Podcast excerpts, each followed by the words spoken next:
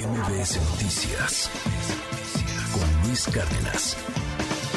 Hoy es miércoles de libros con Dalila Carreño y además hoy en Día de Muertos un libro de magia y de aventuras, las aventuras de Basim Basam. ¿Quién es este personaje? Cuéntanos, querida Dalila, buenos días. Hola Luis, buenos días. Pues sí, mira, hoy justo que estamos celebrando el Día de Todos los Santos, te quiero platicar del libro de la magia y la aventura de Basim Bazán, una historia que, ¿qué crees?, habla justo de la muerte. Te cuento un poco, Luis, la trama de esta novela infantil se desarrolla en el pueblo del Gran Oasis, donde algunos seres fantásticos como el Pegaso y la Quimera, pues conviven con los habitantes de la región, como Basim Bazán y su amiga Hadara. Me preguntabas justo quién es ese personaje, un, un chico que vende objetos mágicos, una que otra alfombra voladora que de plano a veces no ni siquiera vuela. Y te cuento, Luis, a lo largo del libro el protagonista se va a enfrentar a la muerte con tal de salvar a su amiga Hadara y vivirá emocionantes aventuras en el pueblo de las montañas, va a tomar por ahí peligrosos atajos por un río, por el llamado desfiladero que muerde, y te cuento, Luis, el autor Martín Solares se basó en un cuento escrito hace más de ocho siglos para crear el libro de la magia y la aventura, y la primera vez que él leyó una versión de este relato fue en los cuentos breves y extraordinarios de Jorge Luis Borges y Adolfo Bioy Casares. En este caso, eh, más bien en este caso, Luis, el autor escribió esta versión durante la pandemia.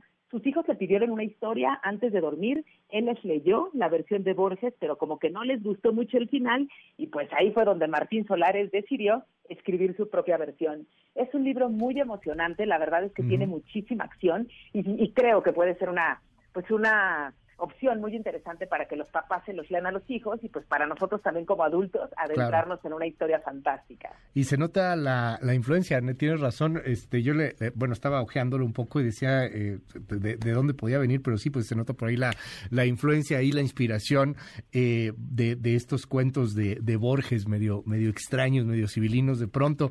Eh, es un libro muy interesante para niños que a lo mejor ya están leyendo un poquito más, o sea, porque ya tiene mucho más texto, ilustraciones hermosísimas, pero ya tiene mucho más texto, o para que se pueda compartir con, con niños más pequeños y alguien pueda estar ahí este, leyendo, tratar de, de inculcar el amor a la lectura. Una, una novela infantil, justamente, ¿no? Este, sí, ya, ya, es mucho, ya, ya es un poco más complejo. ¿Para qué edades más o menos, Dalila? Pues mira, aproximadamente se recomienda a partir de 7, 8 años, pero como bien dices, ¿no? Una gran opción para docentes, para papás que quieran adentrar a sus hijos en estas historias llenas de magia que ya sabemos que les encanta. Y como bien dices, las ilustraciones son de Manuel Bonroy, uno de los ilustradores más pues afamados de México, también con obra publicada en el extranjero, así que creemos que tiene mucho plus, tanto la historia, pues como el tema de las ilustraciones. Sí, muy buen libro, muy buena obra. Gracias, Dalila Carreño, te mando un abrazo. Claro que sí, un abrazo también para ti, Luis, y pues feliz pseudo puente. Bueno, pues sí, para algunos. gracias, gracias, Dalila. Abrazote. MBS Noticias con Luis Cárdenas.